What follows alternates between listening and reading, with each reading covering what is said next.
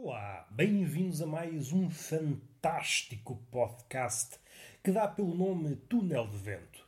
Este menino, que às vezes, quando calha, é também um periquito, chama-se Roberto Gamito. E antes de avançar para o podcast propriamente dito, digo já uma coisa antes que me esqueça. Aconselho, é uma recomendação, um documentário no Amazon Prime ou nesses arrabalos de internet. Não vou especificar, vocês saberão que arrabaldos é que eu estou a falar. O documentário chama-se Generation Wealth. Posso respirar com este inglês aprendido há 15 minutos. Posso descansar e discorrer um bocadinho sobre este documentário. O título já de si explica aquilo que vai tratar. É um documentário sobre a riqueza, sobre a toxicidade desta cultura, a cultura global, esta cultura que promove a riqueza como se a riqueza fosse o fim último e é um fim nunca alcançável, é sempre, é sempre um caminho em direção a algo mais. Perdoem-me, estou a tossir, não sei se é corona, se é velhice, ou se não é a morte, uma das três coisas. Espero que não seja a morte, porque era uma chatice estar aqui a gravar um podcast e morrer antes disto ir para o ar. Uma chatice. Suspeito que o universo passa bem sem mais um episódio deste podcast. Mas pode haver aí meia dúzia de pessoas que injetem este podcast nas narinas e precisem da dose habitual. E para essas pessoas, cá vai a dose. A respeito deste, deste documentário, foca-se sobretudo na, na sociedade americana, se bem que nós sabemos, somos pessoas minimamente instruídas, somos pessoas que andamos a zigue-zaguear nas veredas da vida e isto não nos é totalmente estranho. Sabemos que a sociedade americana, em maior ou menor grau, transmite depois os seus ensinamentos, entre aspas, as suas formas de lidar com as coisas, para o resto do mundo. De uma forma maior ou menor, com mais ou menos atraso, mas de facto copiamos, seja em parte, seja na totalidade, copiamos, imitamos tudo o que se faz na América.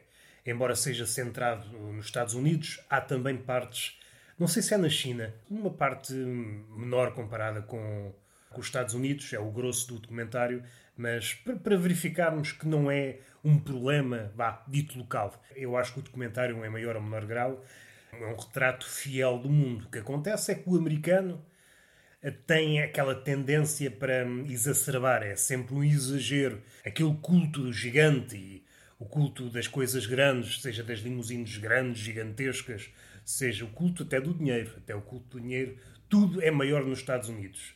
É por isso que é normal, no que toca à riqueza e no que toca à, à toxicidade da riqueza, que os efeitos mais visíveis uh, se encontrem lá. Fala nisso, na riqueza, os efeitos negativos, fala esta cultura da imagem e depois tudo o que está associado, o sexo, as formas de obter essa riqueza. Pode ser um estatuto que vem a reboque da riqueza, pode ser um estatuto falseado, aquela ideia, por vezes até presente no design, de fingir até conseguir. Esta ideia até poderia ser usada para descrever um dos vetores do filme Parasitas. A forma como os ricos ou os poderosos se relacionam com o mundo, por vezes há um desfazamento. Há um desfazamento e eles, como não querem dar a parte fraca de que desconhecem o mundo, depois dá lugar a enganos. Mas isto também levar-nos-ia longe, mas esta relação um pouco, um pouco muito desfasada com o mundo cria atritos, cria, cria outras coisas. Cria, no, no, fundo, no fundo, o rico vai, ou pelo menos vicia-se nesse delírio poderoso, vive noutro mundo e as regras para ele, pensa ele, até determinado ponto, é verdade, as regras para ele não se aplicam até o dia em que se aplicam, não é? Até o dia em que se aplicam. A fotógrafa que documentou abarca muitos anos, se eu não me engano, se a memória não me falha, abarca 25 anos, o que dá para ver vários arcos né, das personagens, personagem no sentido caricato do termo, não personagens, porque são pessoas reais. Dá para ver arcos de pessoas, ascensões, quedas, enganos, desilusões. Não querendo desvendar muito, mas há pessoas poderosas, strippers, acompanhantes, atrizes pornográficas, pessoal do hip hop, a forma como as pessoas evoluíram em relação à avidez, muitas delas. É claro que é um retrato redutor, mas vê-se é um retrato de uma pessoa caída. A ideia que tinha ao início e a ideia final, e há um desfazamento. Aquilo que ela pensava almejar com o dinheiro, em conseguindo, que há pessoas que não o conseguem, é desfasada. É aquela ideia de que nunca, nunca chega. Essas imagens, essas pessoas caídas, caídas de diversas formas, cada um cai à sua maneira. E é interessante por isso, o arco, conseguimos ver partes da pessoa muito antes, a ideia que ela tinha, e vemos essa pessoa a evoluir ao longo do tempo. Não querendo dar exemplos para não estragar a experiência, comparando aos documentários que hoje se faz, faz-se documentários a torto e a direito e em cima do joelho, a forma como, como as pessoas mudam, ou não mudam, que também há, há pessoas que não mudam. E não é preciso ver um documentário para, para perceber isso. Mas é engraçado ver o que é que o tempo faz às pessoas e o que é que essa senda do sonho, vá, à falta de melhor termo, o que é que o caminho do sonho produziu na pessoa, se essa pessoa alcançou o sonho ou não, e alcançado o sonho, o que é que realmente conseguiu tirar daí, se era realmente isso que queria. Nós, por vezes, metemos na ideia, queremos uma coisa, às vezes não alcançamos essa coisa, mas se alcançarmos, percebemos, olha, afinal não era isto. O que eu queria realmente era outra coisa. Por vezes, o que acontece na riqueza é um escape, um escape que nos afasta dos verdadeiros problemas. É uma forma de entrepor entre nós e o problema qualquer coisa, para nos distrair. Porque, ao contrário dos documentários que, que abundam, feitos em cima do joelho, e é refrescante ver um documentário deste tipo desta profundidade nos dias que correm. Há uma ideia mais ou menos corrente adotada por várias pessoas, por vários setores, que é, as coisas não podem ser enfadonhas ou não podem ser profundas, têm que ser sempre engraçadas. Eu dou de barato que em certas situações pode ser, pode ser uma escapatória, mas há assuntos que não podem ser abordados com leveza, ou pelo menos há pontos onde não podem perdemos a espessura. Há assuntos que são naturalmente enfadonhos. É o compromisso que torna o assunto enfadonho. Eu estou a pensar, por exemplo, de filosofia, estou a pensar até, por exemplo, no documentário. Quando queremos ir ao fundo das questões, há certas partes que vamos ser, quer queiramos, quer não, enfadonhos. E depois cria-se aqui uma ideia de que aquele que vê uma coisa pela rama sabe exatamente aquilo que, que está a tratar, mas não. O que absorveu foi apenas uma migalha. Mas dá várias voltas, amigos, dá várias voltas. Um bocadinho contracorrente daquilo que se vê atualmente. É, é frescante. Eu estava aqui a pensar em coisas, por exemplo, ligadas à literatura. Ah, isto é abordado de forma engraçada. Não, há certas coisas que não podem ser abordadas de forma engraçada, porque isso é desvirtuar aquilo que está a ser hum, descrito. É complicado, não digo impossível, mas é complicadíssimo escrever alegremente coisas, elegias, por exemplo, certos poemas. O engraçado e o humor é uma via, mas não é a única via. E quando nós nos socorremos apenas do humor, há um perigozinho. Há um perigo porque parece que o mundo se torna um conto de fadas. E isto é aquele humor que eu. Não é humor no verdadeiro sentido da palavra, no sentido mais amplo. É aquele humor almofadado, aquelas graçolas que não ferem ninguém. Bom, isso também era um caminho longo, era um caminho longo e nós não queremos ir por aí.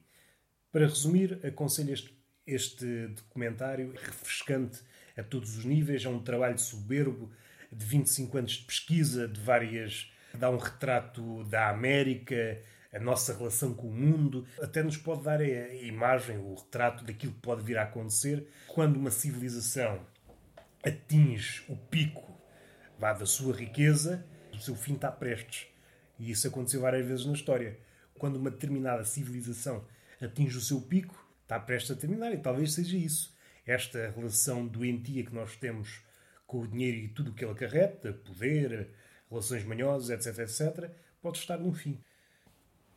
E é isto, não quero dizer mais nada. Quero apenas frisar uma coisa que me sucedeu há coisa de minutos. Está a ver no ginásio, parece aquelas histórias infantis, começam todas da mesma maneira em vez de começar era uma vez, estava eu no ginásio, quando ouço uma mulher a sofrer à sua maneira. e é distinta da do homem. O homem, como já foi aqui referido por mim e por milhares de pessoas, tem uma forma muito própria de sofrer no ginásio. É um alarde, parece que alguém lhe está a espetar uma navalha no bucho e faz.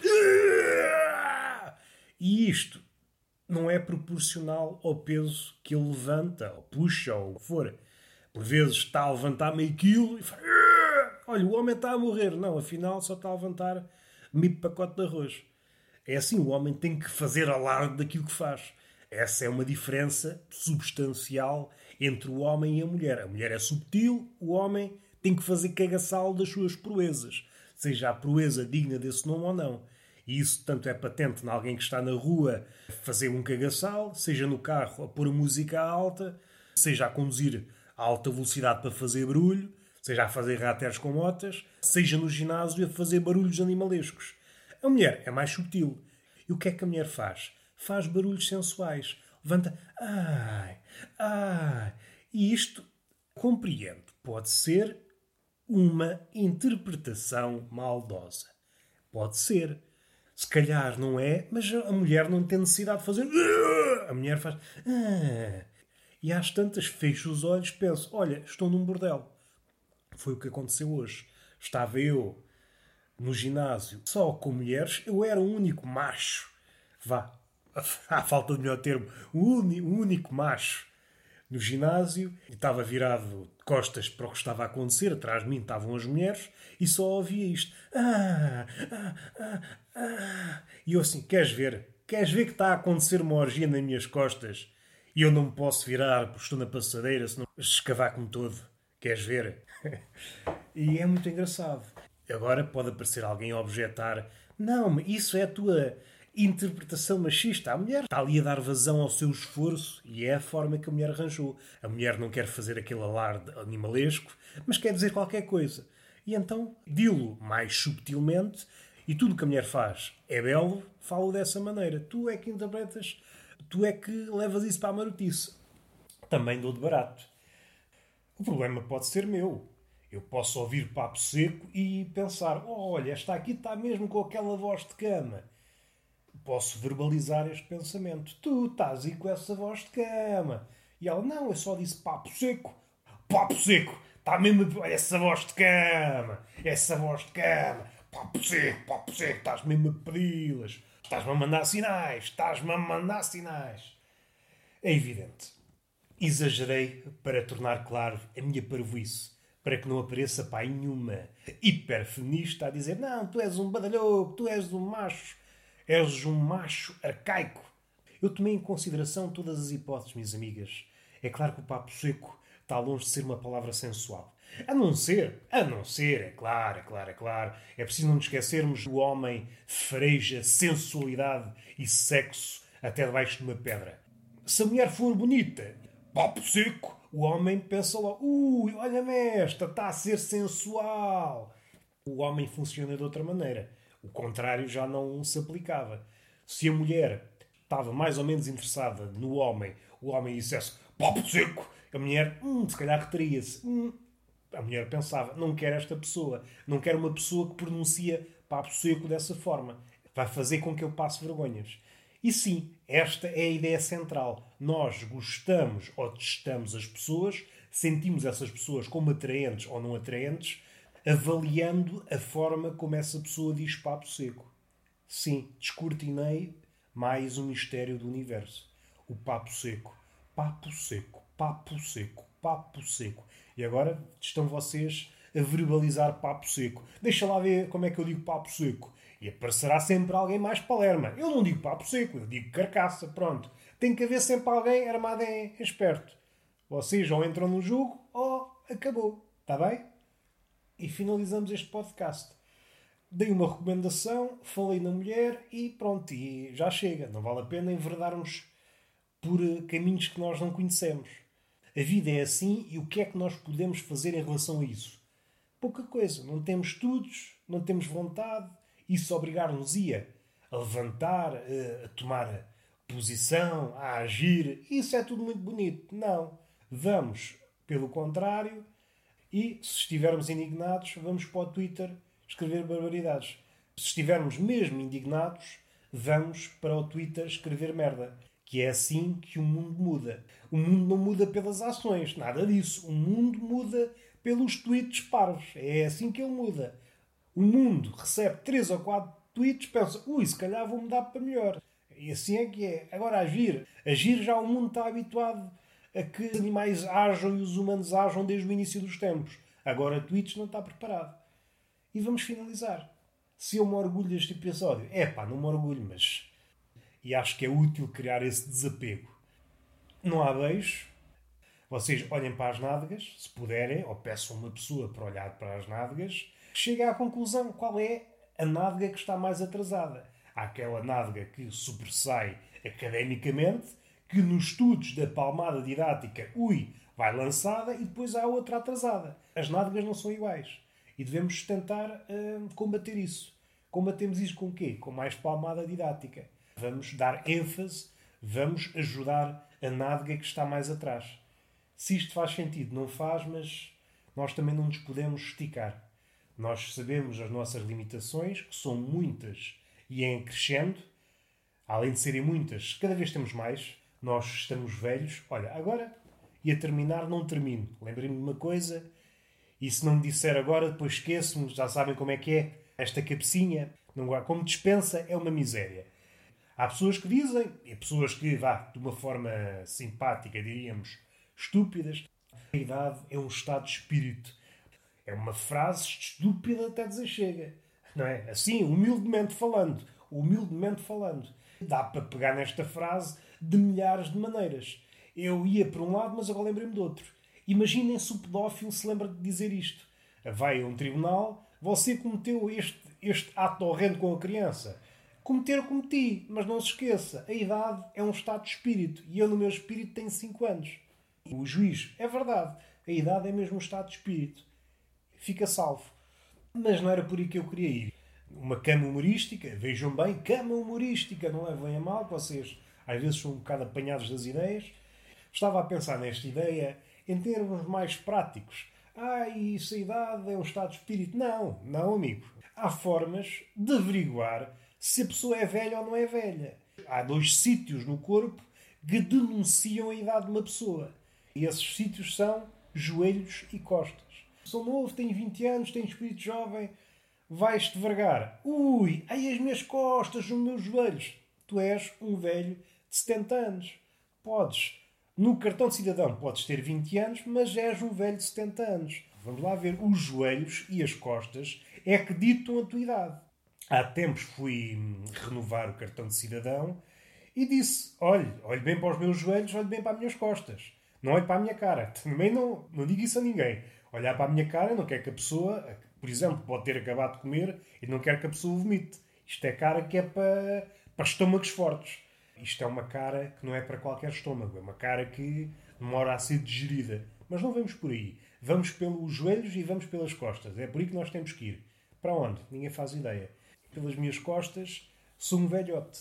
Faça favor de corrigir aí no cartão de cidadão. E se faz favor, cria também o meu cartão de idoso. Para ter descontos nas termas. Ah, mas não pode ser. Não pode ser, então. Não pode ser. Eu até me baixava. Até me baixava para apanhar a caneta que caiu mas os meus joelhos estão todos apanhadinhos. Estão todos apanhadinhos. Isto nota-se, é visível e toda a gente está mais ou menos ao corrente disso. Uma pessoa está num ginásio, já nos dizem: Ah, cuidado, cuidado com os joelhos, cuidado com as costas. Quando eu tinha 15 anos, ninguém dizia isto. Estava todo torcido, era um contorcionista, todo torcido. Fazia 30 por uma linha, às vezes até fazia 40, os dias mais inspirados. Agora, é tudo com muita cautela. Será que isto vai escavacar os meus joelhos? Será que baixar? Não. Caiu uma nota de 500, não vou baixar. Vou baixar-me, escavar com os joelhos, depois o dinheiro da consulta. Não compensa. Vou deixar os 500 euros no chão. Que se foda. Dizem assim, ah, precisava de ajuda para mudar uma coisa. É pá, eu até te ajudava, mas as minhas costas não estão capazes. Eu precisava de mudar um sofá, precisava de uma mãozinha. É pá, precisas do caraças. Depois cavar com as costas e depois. E depois como é que é? Quem é que paga ao médico? Pagas tu? Quer lá saber do sofá. E é isto é que define se uma pessoa é velha ou não é velha. Vocês agora pensem, pensem para vocês, não digam nada, não verbalizem, que este mundo está farto de pessoas que verbalizam. Pensem e deixem a coisa morrer na vossa cabeça. Sou novo ou não sou novo? Tenho dores nos joelhos e nas costas ou não tenho? Eu vou fazer aqui a minha confissão, tenho dores nas costas e por vezes o joelho já se ressente. O joelho já é um joelho de velho. Viu o tempo a mudar, como as velhas, ah, isto o tempo mudou, vêm as dores, e eu já estou quase aí. Mais dia, menos dia, só saio à rua com aquelas batas de sopeira. Apesar de ter 30 anos, o meu corpo acha que tem 70 ou 80. E temos que viver com isso. A idade não é um estado de espírito. A idade é bem definida pelos joelhos e pelas costas. Estamos falados ou querem continuar a ser parvos? Isto é uma pergunta retórica, que eu não quero respostas vindas desse lado. Eu gosto de perguntar e responder, porque dessa forma sei com o que é que posso contar. Vocês depois participam, a gente desentende-se, depois perde-se a amizade, não vale a pena. Assim faço eu a pergunta, respondo e fica tudo aqui entre amigos, que eu sou amigo de mim próprio. Porque nós devemos ser os nossos melhores amigos. Esta frase é bonita, apesar de ser igualmente estúpida. E se eu sou realmente meu amigo, porque é que eu não me adiciono como amigo no Facebook? Ninguém sabe responder. Se calhar sabem, se calhar há pessoas que sabem, pessoas lúcidas que sabem responder a isso de forma nada elegante. Uma frase deste tipo: Tu és, mas é parvo. E eu, contra isso, não consigo refutar. Ah, já houve palmada, já houve beijo, não vou repetir. Vou apenas frisar o seguinte: